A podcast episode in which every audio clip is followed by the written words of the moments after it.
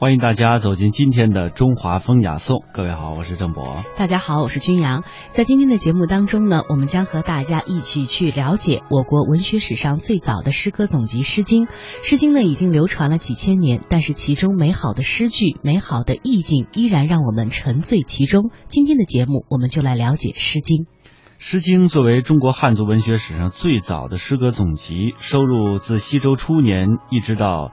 春秋中叶大约五百多年的诗歌，另外呢还有六篇有题目无内容，也就是说有目无词，我们把它称之为是生诗。这《诗经》很多朋友都熟悉，又又称诗三百。先秦的时候呢称之为诗，呃，获取其整数为称之为诗三百。西汉的时候呢被尊为儒家之经典，史称《诗经》，并且沿用至今。《诗经》当中诗的作者绝大部分已经无法考证了，而所涉及的地域呢，主要是黄河流域，西起陕西和甘肃的东部，北到河北西南，东至山东，南及江汉流域。那《诗经》从它的内容编排和表现手法上来看呢，分分之为风雅颂。风包括了十五个地方的民歌，包括了今天的山西、陕西、河南、河北、山东一些地方。呃，就是指代的原来的齐、韩、赵、魏、秦，这大部分呢都是黄河流域的一些民间的乐歌，多半呢是经过润色之后的民间歌谣，把它叫做十五国风。哎，这个风啊，包含了一百六十篇，这是《诗经》当中的核心的内容了。风的意思呢，就是说的是土风和风谣，而这雅就分为了小雅和大雅，小雅七十四篇，大雅三十一篇。这是宫廷的乐歌，一共呢加起来是一百零五篇，而这颂就包括了周颂三十一篇、鲁颂四篇和商颂五篇，是宗庙用于祭祀的乐歌和一些乐舞，这一共是四十篇。《诗经》当中所描述的故事非常的清新典雅，而且是浅显易懂，很多朋友都熟悉其中的一个代表故事《关雎》。关雎。关关雎鸠，在河之洲。窈窕淑女，君子好逑。参差荇菜，左右流之。窈窕淑女，寤寐求之。求之不得，寤寐思服。悠哉悠哉，辗转反侧。参差荇菜，左右采之。窈窕淑女，琴瑟友之。参差荇菜，左右芼之。窈窕淑女，钟鼓乐之。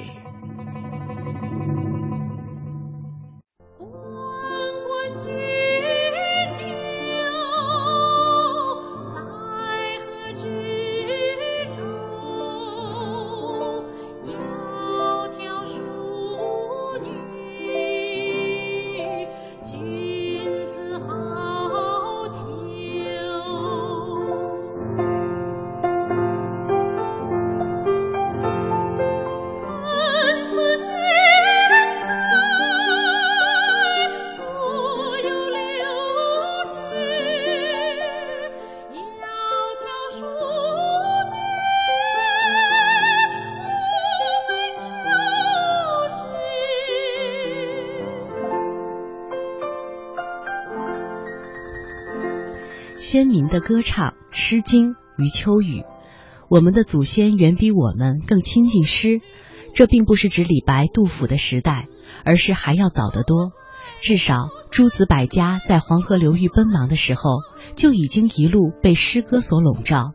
他们不管是坐牛车、马车，还是步行，心中经常会回荡起诗三百篇，也就是《诗经》当中的那些经典的句子。这不是出于他们对诗歌的特殊爱好，而是出于当时整个上层社会的普遍风尚，而且这个风尚已经延续了很久很久。由此可知，我们元祖的精神起点很高，在极低的生产力还没来得及一一推进的时候，就已经以诗为经了，这真是了不起。试想，当我们在各个领域已经狠狠地发展了几千年之后，不是越来越渴望哪一天能够由物质追求走向诗意的居息，企图重新以诗为经的境界吗？那么，以诗为经既是我们的起点，又是我们的目标。《诗经》这两个字，实在可以气领中华文明的首尾了。我本人一直非常喜欢《诗经》。过去在课堂上向学生推荐的时候，不少学生常常因为一个“金”字望而却步。我总是告诉他们，那里有一种采自乡野大地的人间情味，像是刚刚收割的麦朵的气息那么诱鼻，却谁也无法想象这股新鲜的气味竟然是来自数千年前。我喜欢它的雎鸠黄鸟、蒹葭白鹭，喜欢它的习习古风、霏霏雨雪。喜欢他的静女奇书伊人在水，而我最喜欢的是他用最干净的汉语短句表达了最典雅的喜怒哀乐。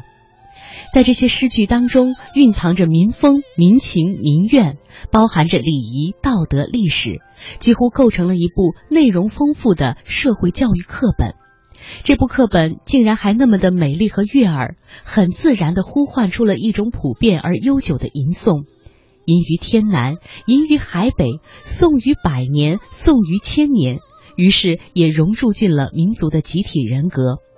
每次在吟诵《诗经》的时候，我总会想到这样的一个梦境：在朦胧的夜色当中，一群人返回山寨，总要唱几句约定的密曲，才得以开门。《诗经》便是中华民族在夜色中回家的密曲，一呼一应，就知道是自己人。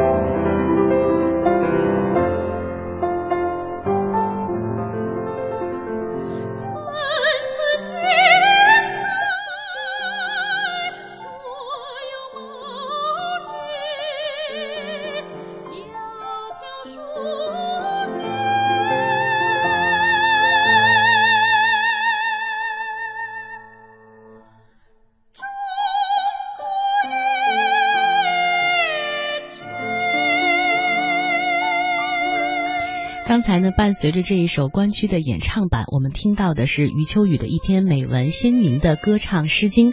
接下来我们将听到的是学者李山对于《诗经》啊，他作为一个学者的角度是如何解读的，同时也将听到的是台湾学者蒋勋对于《诗经》的解读。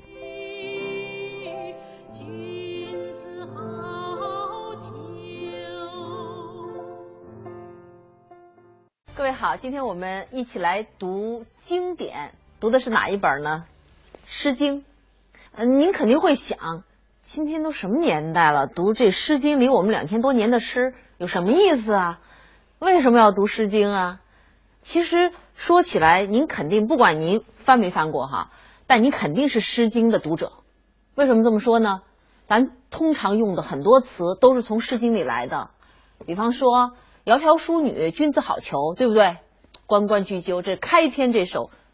大家大家都知道，还有比方说像信誓旦旦呐，如履薄冰啊，耳提面命，耳提面命，战战兢兢，杨柳依依，什么雨雪霏霏，太多的词儿都是从《诗经》里面来的。但是呢，还是要给要给大家简单介绍一下这个背景，就是说《诗经》的作者是谁？《诗经》作者是一个无名诗人，真正就《诗经》里边有名的，就是出现了名字的，也未必就可信。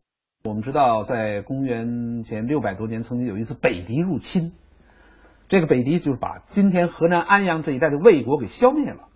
结果他们家有个姑奶奶嫁到许国，这就是许穆夫人。她一听说母邦遭受这么大灾难以后，她就想回家。结果她那婆婆家的人呐，就拦着，发生冲突，所以她写了一首叫《载驰》，载驰就是驾起马来要回家，但是没有得逞。这个诗呢，也公认的是。是说许穆夫人的作品，也可以说中国最早的诗人女诗人，哈哈，这有人就说是中国最早的女诗人。实际上，他这个整个的那是个典礼的时代，典礼的时代，就是说这首诗是我写的，我也不是表达我个人，而是表达一种公众的一种习俗。在《诗经》那个时代啊，中国人对著作权的问题啊。呃，不像现在这样想，说我写一首诗，这个诗就是我的，我一定要署上我的名儿。你们不署我的名儿，我还跟你急 啊，是吧？《诗经》那个时代，大家根本没有这个概念，哎，这种概念出现很晚了，哎，所以事实上就是说，这些咱们这么说吧，那个时候《诗经》的作者就是各式各样的人民群众，是的。干什么职业的都可能有。呃，我我我反正我上大学的时候，我老师老老跟我说是这是这个西周劳动人民吭哧吭哧干活的时候唱的。后来我真正真读了《诗经 》，我觉得不是吭哧吭哧干活的时候 唱的。就是说典礼有一批专业人员，对，也是有一批专业，当然也是专业人员。这就涉及到比如说民风，十五个地区的民风哪来的？过去有一种说法，就是政府把一些个年老的，就是就是有一技之长吧，比如说音乐方面还行，但是很穷困，免了他们的捐税，到各地去采风。各地去采风啊，这个呢是过去的文献呢都是汉代文献讲这个，但是前几年出土了一种文献里边也有这个，也有这种说法，这个是战国的文献。那么我们就要认真对待了。你看，我们现在看《诗经》，北极的妇女就可以写一个“蒙之迟迟，抱负冒思，飞来冒死来即我谋”，就开始“桑之未落，其忧沃若”，好大的一个诗人呢！说那会儿那么了不起呀，他们的智商有多高？实际上，我个人非常怀疑这是采诗官干的。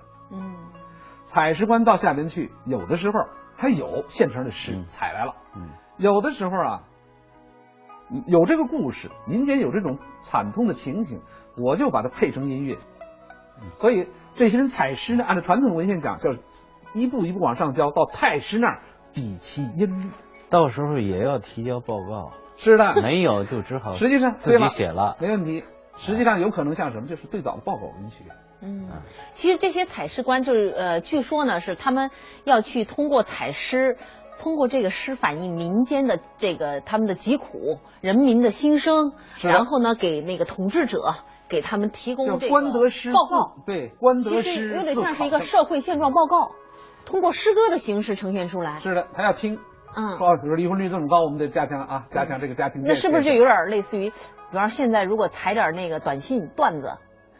嗯，相当于现在的记者吧，啊，因因为因为哎，因为那个时候的这个那个时候的信息传播是非常非常困难和非常手段非常贫乏的。嗯。不过总的来讲，反正就是说当时的制度到底是怎么操作的，我估计现在现在是不得不得而不得而知。哎，但是就是说文献里边说就有这么一批人，但是他们到底是什么时候去采？哎，就是怎么采？采了以后就怎么？这个我们可能不知道，但是总的来讲，反正我还是觉得，从整个这个《诗经》的文本来看，以我的直觉，我觉得读完了还是觉得相当一部分是中上层人士啊，这或者是大部分，包括国风中，主要是说的是国风，哎，是中上层人士和有文化的人写写的啊，未必是我们完全想象的呃那那种。纯民歌，纯民歌。实际上这涉及到有涉及到一个什么问题呢？就是西周的民本主义思想。嗯，天听自我民听。嗯，我们知道古代人信天，说我们周家权力怎么来的？我们十几万人，十几万人的一个政权，一一个人群战胜了一个强大的殷商人人群，谁在后边起作用？老天爷，是上天的意志。那么这就有一个问题：上天凭什么把他的把殷商的权力夺走，交给你周王朝呢？民众，因为到了商朝，按照周人的说法，民众太苦了，民众呼吁，民众呼吁，老天爷听到了，所以到了周代以后，有了这样一种民本思想：天听自我民听，天听自我民事。老天爷呀，你敬天不是说整天给老天爷上牛羊猪、上冷猪肉，老天爷就高兴。小信未服，神佛服也，这是曹刿论战讲的。你真正的敬天，就是对老百姓好，老百姓没有怨言。没有这种这种这种哀厉之气，这种哀伤的这种东西，老天爷认为哦，这政权不错，所以采诗官风，这就是一种我们说背后制度它有一个机制性的东西，这就是民本思想。本固邦宁，谁是本？老百姓是本。为什么呢？因为上天决定这个政权谁来掌权，决定的是看老百姓他们的评价。这个思想实际上在西周就非常清楚的形成了。我们说采诗这种现象是。如果是有的话，它跟这个制度、跟这种思想是连得非常紧的。这是一个，就是说，这个民族为什么生生不已啊？它有一些，就西周王朝，它建立礼乐文明。你看孔子说，嗯，周文化是郁郁乎文哉，勿从周。他是个殷商的后裔，所以这里边一定有他的制度的那种优越的那一面。所以我们说，如果没有这个观念，可能政府就不去采风，不去采风，民歌天天有。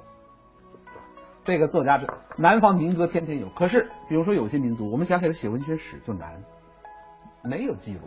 所以这里边就一个，这是就是文学变成一种历史。就刚才李先生讲的，学习学习，注意，你得有了文本，大家才能去学习。哎，一学习就有差别，有差别就有历史变化，它才构成一个历史。就包括刘三姐的家乡，你给他想写一个文学史，说明代你们怎么唱，现在怎么唱，没有啊，没有记。他一直就是作为风俗唱。自古以来，这《诗经》又是争论最大的一本诗歌集。怎么这么说呢？你比方说像那关关雎鸠这事儿，我们都把它当情诗看，但是呢，据说还有不同的读法，不同的解释。他这首诗啊，尤其是近代以来，我们总是把它解释成一首爱情诗，实际上在很大程度上是误解了他的这种情感的内涵。准确的说啊，这首诗是恩情诗。嗯，它和我们一般爱情不太一样。人类情感的分类啊。就是爱情属于一种生命现象，比如说歌德都七十多了，爱上一个少女，这种现象，它不是人人都有的，是有这样的生命，有这样的生命力，迸发这样的爱情，所以它本身它是一个生命意义上的一个东西，也可遇不可求。恩情呢，它属于一个伦理意义上的。听了李山教授的话，我觉得基本上是给我上了一课。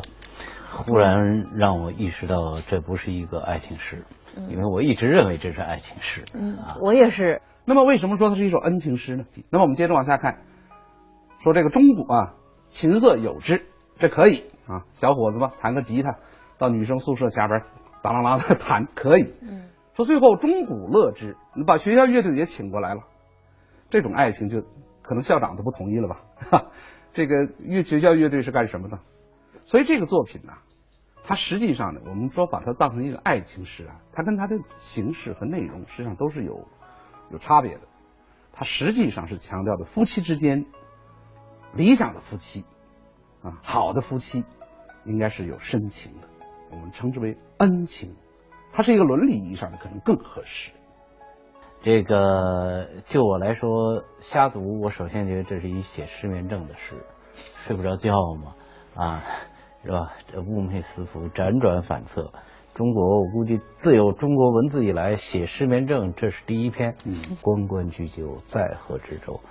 啊，我们一定能想象，这是在一个很安静的夜晚，是吧？我们看到远处河心那个小岛上，两只鸟在叫。今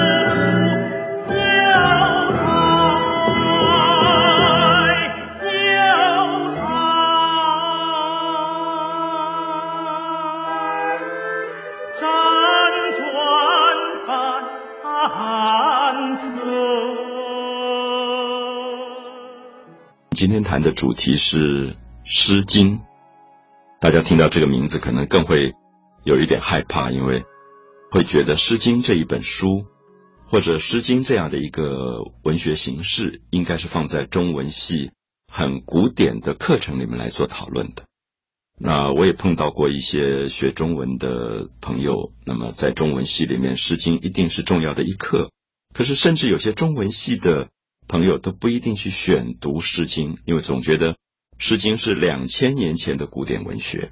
那已经好像离我们今天很远了，那么跟我们的生活也没有必然的关系，那么阅读起来一定也相当的困难，好像要去查很多的字典词典才能够搞清楚《诗经》的内容。那么这样子读一本书，当然非常的辛苦。那如果我今天要求一般的朋友去买一本《诗经》来阅读，那可能一般朋友会觉得强人所难，好像不是专门学文学的，为什么要去读这么古老的一本《诗经》？呃，我想第一个我们要解释的是说，《诗经》啊，其实原来它就是诗。那么“经”这个字，大家都了解到，所有古代的一些书籍，当它对人的生命发生巨大影响的时候。它可能会被选择出来作为主流文化里面非常重要的一些典范，这些东西我们叫做经。以前有五经，就是五种不同的经书。那么后来有所谓的十三经，我们可以看到经书的“经”这个字，基本上故意的去把一些书籍跟普通的书籍分开来，就是说被称为经的书。它特别是对生命有一种典范性的指导作用的，所以后来基督教的这本最重要的书被称为圣经。那么佛教最重要的书，佛陀所说的所有的话被称为佛经。那我想都是沿用五经、十三经的一个说法。所以我们在这里用这个角度可以了解说，《诗经》是最早的诗。那么后来因为感觉到这样的一本书。那他对于人的重大的影响，特别是经过孔子，在一个教育的立场上，他觉得《诗经》是对于导正人心有很大的影响的，对于语言学或者修辞学上也有很大的影响的，所以他特别删诗书，治礼乐，能够把《诗经》真正的地位巩固下来。可是我这样子讲，也许。可能还是让很多朋友误解，因为我会说，呃，大家去买一本《诗经》来阅读。我想，如果我们回到两千年前，在孔子之前的话，我们了解到《诗经》并不是一本书，《诗经》最早没有成为经之前，它就是流传在一般人民口中的歌谣。好，所以我想大家了解到，有时候我们现在用一个字叫诗歌，诗歌。诗其实就是歌，很多朋友一定会唱《不破网》啊、《望春风》这些歌。如果你下次了解到，你不用旋律去唱，你把曲调的部分拿掉，你只阅读歌词的部分，那个歌词的部分就是诗。所以这样子，也许大家了解到，最早的《诗经》其实是人民口中流传的民谣，每个地方都在唱啊。所以我们了解到，呃。《诗经》里面有一部分我们称为国风啊，叫十五国风，其实是在讲春秋时代的时候，有很多的小国家啊，当时并不是一个完整的统一的政治的状况。陕西这边流行唱一些民谣，河南也有他自己流行的民谣，所以十五个地区流行的民谣被记录下来，被称为十五国风。好，我们知道“风”这个字。用现在的话来讲，来翻译出来，可能可以翻译成民谣。我们说民谣风，或者是“风”这个字，还有一个意义是流行的意思。我不知道大家记不记得，我们现在常讲说现在风行如何如何啊，就说这条歌现在很风行。那么风行就是说这个东西在流行的过程，有点像风吹过去一样的，所有人都在唱这首歌，所以叫风行。所以十五国风的风，事实上是流行的民歌啊。如果用现在的白话文翻译，流行的民歌。所以我想，也许大家用这样的角度，会感觉到，今天我们去阅读《诗经》的时候，我们是在阅读两千多年前流行在不同地区人们口中唱的歌谣。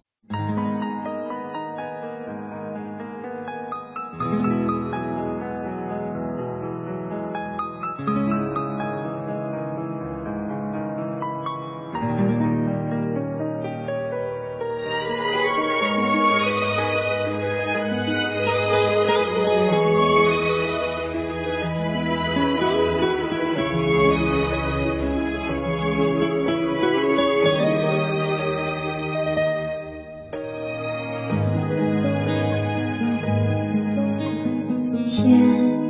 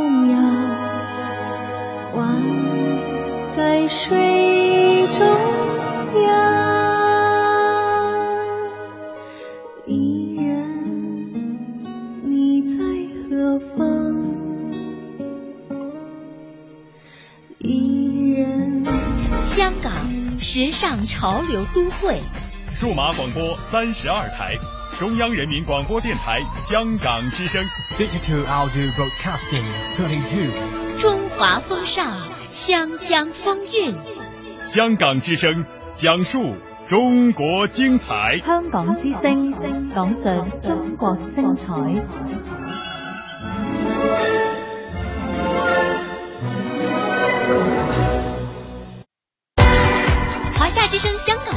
手机客户端新版上线，全新的界面升级，全方位的听觉感受。这里有最新的港澳新闻，在线点播收听，精品节目欣赏，还有主持人个性化的呈现。华夏之声、香港之声手机客户端，打造新媒体的完美体验。登录各大手机应用商店，搜索“华夏之声”或“香港之声”，就可以免费下载。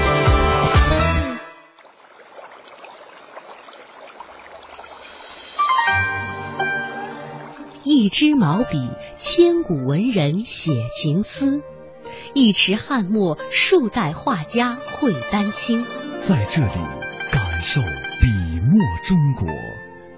一砖一瓦，凝聚悠悠岁月情；一草一木，讲述风云变幻事。在这里，感受山水中国。一支昆曲，以力之声起江南；一首秦腔，三秦大地齐和鸣。在这里，感受音律中国。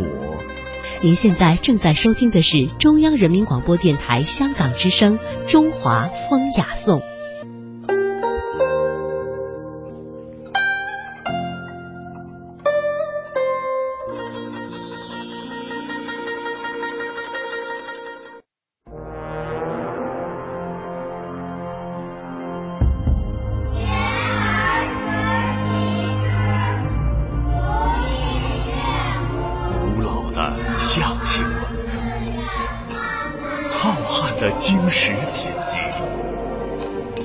的民间艺术，自强的龙族传人，传承华夏文明，尽显东方魅力。孔子学堂。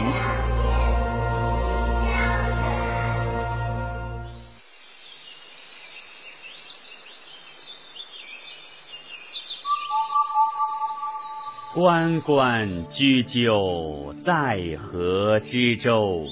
窈窕淑女，君子好逑。两千年前的鸟语虫鸣，合奏出一首首田园牧歌。纯真无邪的爱情，在古朴的吟唱声中生根发芽。孔子学堂读诗记。邀请首都师范大学谭作文博士，带我们重温《诗经》里的优雅恋歌，在清丽婉转的爱情之音中，找回中华文明最初的生活风情。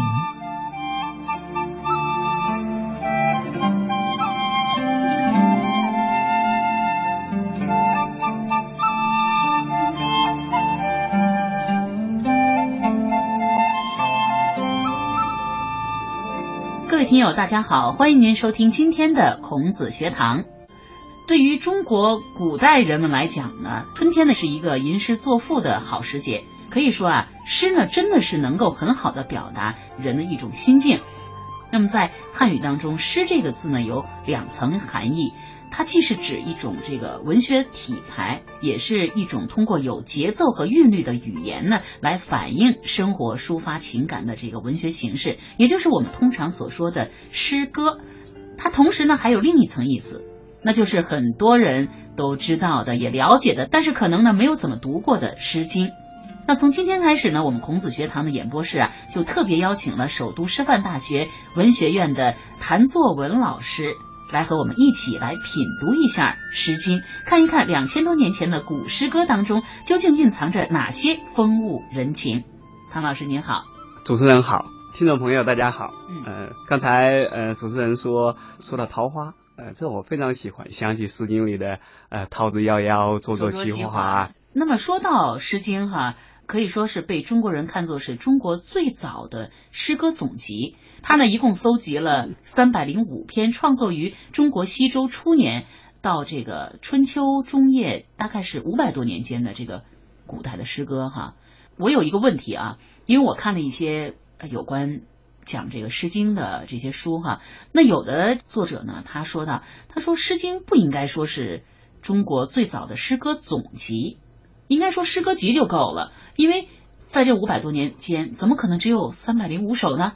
主持人这个问题提的非常好，这个问题呢，我想可以从两个方面来来考虑。一呢，这个总集在中国文学里面是一个专门的概念，总集相对的概念叫别集，呃，一个人的作品。那个叫别集，呃，不止一个人的了，这个叫总集。哦，总集并不等于说是那个时代全部的诗歌。呃，至于后面说到说五百年间不可能只有三百首作品啊，应该有三千首或者多少啊？这个古人这个这个说法，呃，司马迁在《史记》里就明确的呃有一段表述，他就认为，呃，说古时候呢诗有三千多篇，经过孔子删定之后，然后就剩下。呃，三百来篇了，所以这个总集这个概念啊，它是一个中国文学文献学里的一个专门名词，并不是说全部的诗歌。哦，所以大家应该知道，它呢这个总集并不是代表了那个时候的所有的诗。那么在这里呢，说到这个，我也想到了，好像很多人也说到，其实孔子他没有删诗，而是做了一个诗的一个编定工作。这个呢，在学术界有不同的看法。嗯，呃，包括我们从古书里来看，刚才说的呢是《史记》里的材料，因为《史记》是西汉比较早的东西了，但是离孔子那个年代呢还有一些距离。我们从《论语》里看，孔子自己就提到“诗三百”这个概念。嗯，呃，所以有人说啊，如果这个《诗经》是孔子自己删的，孔子为什么还叫“诗三百”？大家就觉得呢，在孔子呃教学的那个年代啊，就有一个固定的诗歌的一个。呃，有这样一个本子，大概是三百来篇。另外呢，呃，比《史记》更早的一部史书《左传》，《左传》里有一个呃很好玩的记载，它的记载呢，在鲁襄公二十九年这一年，当时国际社会上有一个很著名的文化人，呃，吴国的公子季札，跑到哪个国家去呢？跑到了孔子的祖国鲁国。呃，季札到鲁国之后，就跟鲁国人说：“鲁国是文化之邦啊，我一个南蛮的一个人来了，我想呢。”我想观乐，我想看看这个《诗经》啊，诗乐是保存的一个情况。鲁国就是这个音乐的乐，呃，音乐的乐，因为古代诗和乐是一体的，所以鲁国人呢就给公子季札表演了呃整套的乐。呃，公子季札对这个有一个有一个评价，就分门别类的提到里面有十五国风的名字，有雅有颂的名字，呃，跟我们现在看到的《诗经》的本子差不多。嗯，这最有趣的一个问题是什么呢？这一年孔子只有八岁，孔子是圣人，但是八岁。呃，恐怕三思，就是做不到。对对对，这所以这这是有一个呃学术界的一个疑问在这存在着。呃，对，有有不同的看法。对对对。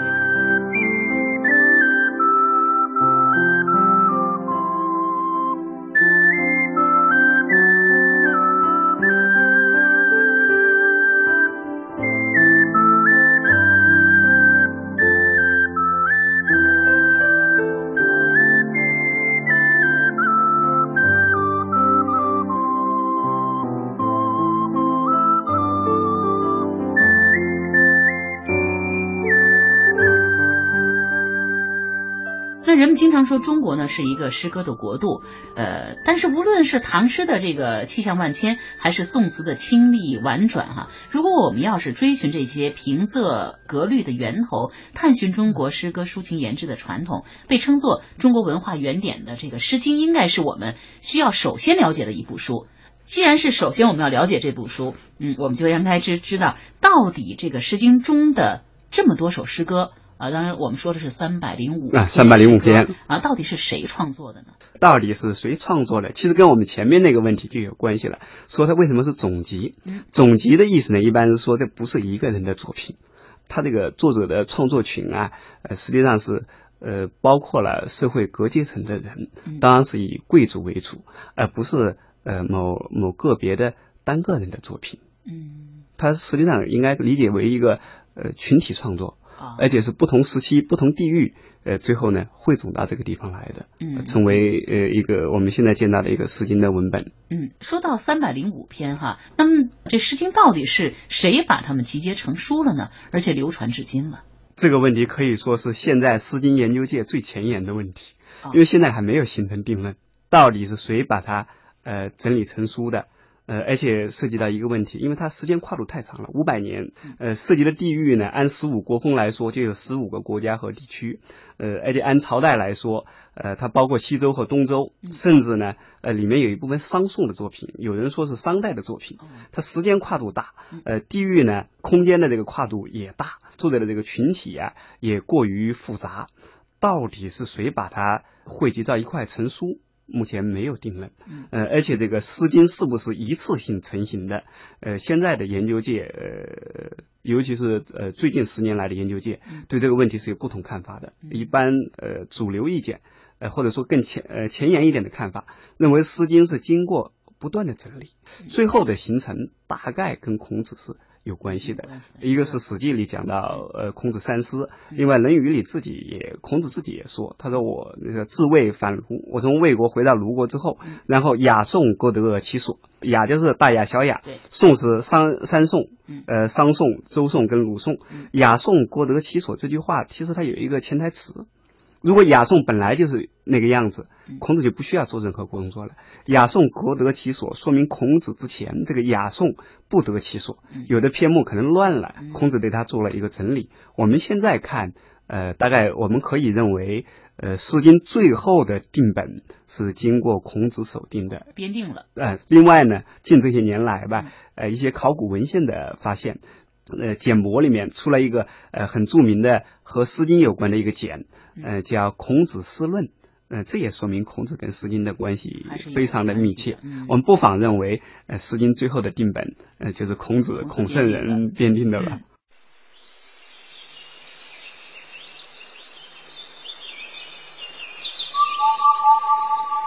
关关雎鸠，在河之洲。窈窕淑女，君子好逑。两千年前的鸟语虫鸣，合奏出一首首田园牧歌。纯真无邪的爱情，在古朴的吟唱声中生根发芽。孔子学堂读《诗记》，邀请首都师范大学谭作文博士，带我们重温《诗经》里的优雅恋歌。在清丽婉转的爱情之音中，找回中华文明最初的生活风情。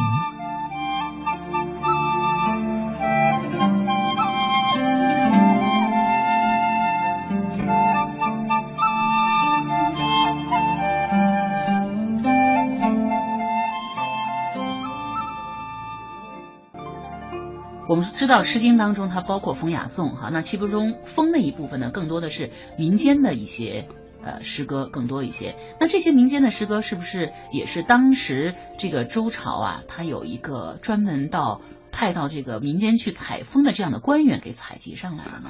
呃，主持人这个地方就提到一个非常专业的一个名词了，叫采诗说。对，这个采诗说尤其跟十五国风的关系密切。但是十五国风的这个理解啊，我觉得可能里面有一个偏差。十五国风并不能直接把它说成是民歌，只能说它是十五个不同国家和地区的乐歌。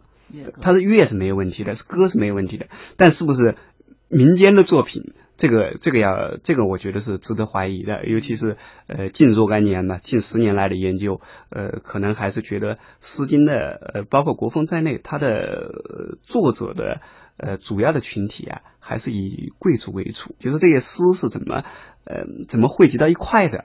呃，传统的呢是有两个说法，除了采诗说之外，还有一个叫献诗说，就是把这个诗献到上。都是一回事，无非是从哪个点出发而已。线呢是从下面线到上面去，踩呢是上面派人到下面踩。其实现实说的这个说法本身啊早。国语里提到提到献诗，呃，天子啊，让那个下面的人献诗。采诗说是汉代的金诗在解释的时候提出一个采诗说。采诗有一个目的，他这个诗采下来呢，是官通过这个诗反映的，呃，作品的内容呢，来看这个政治啊、社会的这个得失。硕鼠，《诗经》。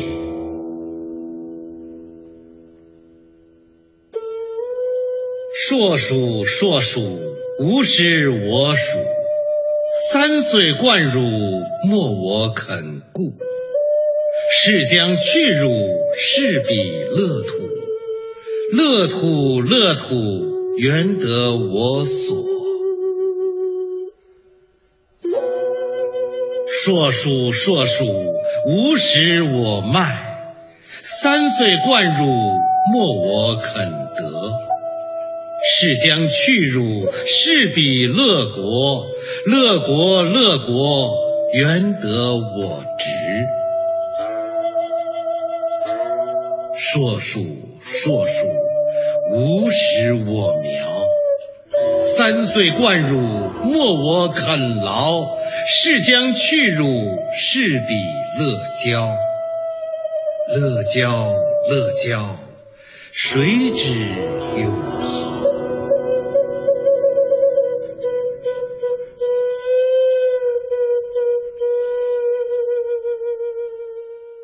我记得在看《论语》的时候啊，看到《论语》当中写过这样的一个大概意思，就是说孔子啊，他总是问他的儿子孔鲤说：“你读诗了没有啊？如果没有读诗，就不要开口说话。”而且呢，呃，我们在学《诗经》的时候，人们也总会说到孔子去教导儿子孔鲤的这句话：“说小子何莫学夫诗？诗可以兴，可以观，可以群，可以怨。耳之视父，远之视君，多识于鸟兽草木之名。”这是在《论语阳货》当中提到的哈。那为什么我们要读《诗经》？当然，我们在刚才这段话里也能够体味到为什么要学《诗经》哈。那呃，谭老师作为对诗歌很有研究的这样的一个呃专家哈，您能不能跟我们谈一谈，就是你认不认同孔子对于《诗经》功用的这个评价呢？孔圣人的话，呃，自然是赞同的。有，但是孔圣人的话呢，我觉得主要还是要呃放到。呃，当时的语境里面去看，孔子为什么说不学诗无以言？因为对现在来说，这话太严重了。《诗经》三百多篇，把它都背下来，滚瓜烂熟，每一篇开口就能够说出它的意思来，非常难。孔子为什么说这个话？是跟他那个时代有关。因为孔子是春秋时期，春秋时期的传统是赋诗言志，它主要是一种外交场合用的。当时学诗的一个非常重要的一个功用。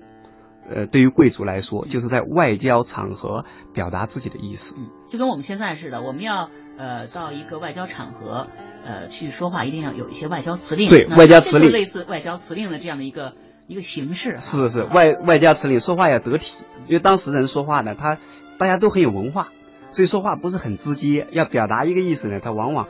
呃，借用《诗经》的几句话来说一下，哎，对方就明白了。所以孔子说：“不学诗，无以言啊。”《论语》里面说孔门，呃，孔子啊，孔门有四科，孔子教的学生啊，他分四个门类，当然德行是最重要的。然后下面紧接着呢，就有政事啊，有那个言语，呃，然后才是呃文学文艺。他这个言呢，就相当于我们现在讲的这个外交与口才系啊，就外交学院一样的。至于孔子。跟他儿子说的，跟孔鲤说的那个诗可以兴，可以观，可以群，可以怨。他说这他实际上强调的是这个《诗经》啊，呃，作为一个文学作品，它的那个社会功用。什么叫可以兴呢？呃，就是读了诗之后，可以感发人的意志，可以熏陶人的情操。可以观呢，就从《诗经》里，呃，从诗篇里可以观得失；可以群呢，就是大家读了诗之后，都读了诗之后，这个社会呢可以更和谐；可以怨呢，就是说，如果老百姓对这个对这个社会，呃，对这个当朝的这个统治稍微哪些方面有所不满的话，也可以把自己的不满。呃，表达表达出来，然后呢，上面看到了，可以做出一些调整。这是孔子的对《诗经》批评的极其经典的一句话。至于他后面说，呃，耳之事父，远之事君。因为中国古代一个君子的话，他最重要的在家做一个孝子，呃，出门呢做一个忠臣，要做到这些事。后面说到的多识鸟兽虫草木这些知知名的话，因为《诗经》它本身里面包含的信息非常的丰富，它也可以作为一个呃百科全书来读。嗯，从当时的语境来看，呃，孔圣人的话那实在是说的太到位了。从我们现在来看，这话也还是非常的合适。除了刚才您说在外交上可能会用要用到《诗经》，为什么要说《诗经》要位列在五经之首？它是文学之源。这个呢，还是和呃中国古人对《诗经》的理解有关。因为刚才我们讲的呢是孔子对《诗经》的判断，其实对《诗经》的判断啊，从毛氏大序到后来的朱子，呃，宋朝的朱熹，他呢，呃，对这个《诗经》呢，呃，有一套整个的儒家下来有一个整整个的一个成系列的一个看法，就是儒家的诗教观，他提出诗教，用诗来教。化，呃，实际上强调的诗的文学性。因为当时的呃经啊，除了诗之外，呃，在战国时代，呃，有五经之说嘛，除了诗之外，还有其他的。《论语》里有这样的话，呃，《论语》的第八篇嘛，《泰伯篇》说：“兴于诗，呃，立于礼，成于乐。”他把六经的诗、礼、乐，为什么？其实这个兴，兴兴，我们现在写出来是高兴的兴，这至少说明它是一种。跟情绪有关的东西。另外，这个心呢，心的本在这个地方的意思呢是起，在兴起的意思。兴起，在你的内心兴起一种情感，它强调的是一种熏陶啊，不是完全自觉的，有意无意之间啊，呃，这样的养成的一种人的呃情操啊，一种呃一种人格。它强调这种潜美好的，强调的潜移默化的影响，呃，别的书可能达不到。嗯，别的书。可能做不到，就是人们在高兴的，在非常心情愉快的过程当中去受到教育、去学习，是是是，做不到。只有诗才能有这样的一个快乐的去学习，快乐的去接受。所以这个呃，朱子在著书的时候啊，对于这个《诗经》就花了很大的功夫。五经里他花功夫、花下功夫最大的就是《诗经》，寄托了他很多的这个教育的理想在里面。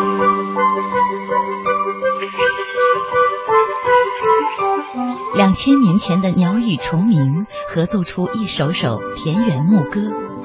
纯真无邪的爱情，在古朴的吟唱声中生根发芽。孔子学堂读《诗记》，邀请首都师范大学谭作文博士，带我们重温《诗经》里的优雅恋歌。在清丽婉转的爱情之音中，找回中华文明最初的生活风情。您说到这个朱子朱熹哈，他看《诗经》花这么大的功夫，那对于我们今人来说，呃，我们很多人还是去想欣赏、去阅读这个《诗经》，但总是觉得难免有一点可以远观。而难以尽赏的这种感觉哈，那毕竟《诗经》这部古代的诗歌集，距我们现在已经有这么多年了。对于现代人来说，我们应该怎么去读《诗经》，怎么去体会它当中的风物人情？你有什么好的建议没有啊？呃，说说到这嘛，那个一般人阅阅读《诗经》，可能有时候有一个畏惧心理，嗯，觉得说这是两千五百年前的作品了，非常的难读。呃，是不是有时候会觉得要敬而远之啊？呃，其实读《诗经》呢，从两方面来看，一方面《诗经》确实非常难读，一个是它的有时候它的一些文字啊非常的古奥，呃，生僻字太多；第二个呢，这个呃，《诗经》里面涉及的礼俗文化背景也特别的丰富，有时候呢，我们不了解它的礼俗文化背景，很可能就完全讲错了。呃，如果把这两个方面的障碍扫除，就是吧，那《诗经》读起来其实。反而比唐诗宋词容易，为什么呢？因为唐诗宋词高度凝练，呃，《诗经》呢它更原生态。对于读诗的方法，呃，闻一多啊这些先生都提出过，呃，读诗呢主要是两个方法。第一点呢，进入到《诗经》的那个时代。你要考虑到那个，要我们首先要考虑到这个是两千五百年前的作品，了解那那个时候的历史背景，历史背景，尤其是礼制和风俗的背景。还有一个呢，就是也没必要把《诗经》呢看得太可怕，我们也可以把它当做我们身边人写的作品，因为人的情感、人性也是一样的。古今人情一也，就当做自己的作品来读。是 是。民国学者胡适之先生就提出，他非常推崇《诗经》。他说：“为什么推崇《诗经》呢？他说，《诗经》是周代社会，也就是我们了解那那五百年间的历史的呃一部百科全书。它涉及到生活的方方面面，而且呢，都是生活中跟我们跟日常生活关系非常密切的婚姻啊、爱情啊，呃，都是这些东西。所以，呃，任何一个时代来读的话，也都有呃自己的很亲切的感哈。嗯，是。那么两千多年后呢，我们现代人来阅读《诗经》，肯定和古人们的这个角度和。”解读呢都会不一样的，但我想有一个东西，它是无论古今中外都可以共通的，就是爱情。嗯，爱情是亘古不变的哈，呃，是永恒的主题。那么，呃，在这个温暖的春天，我们不妨呢用《诗经》中那些动人的爱情诗篇，铺就一条诗歌的道路，去引导我们探索两千多年前中国人的礼俗文化和他们的情感世界。好，今天的孔子学堂。到这里就结束了，非常感谢呃谭作文谭老师来到我们的演播室，谢谢听众朋友再见，谢谢听众朋友再见。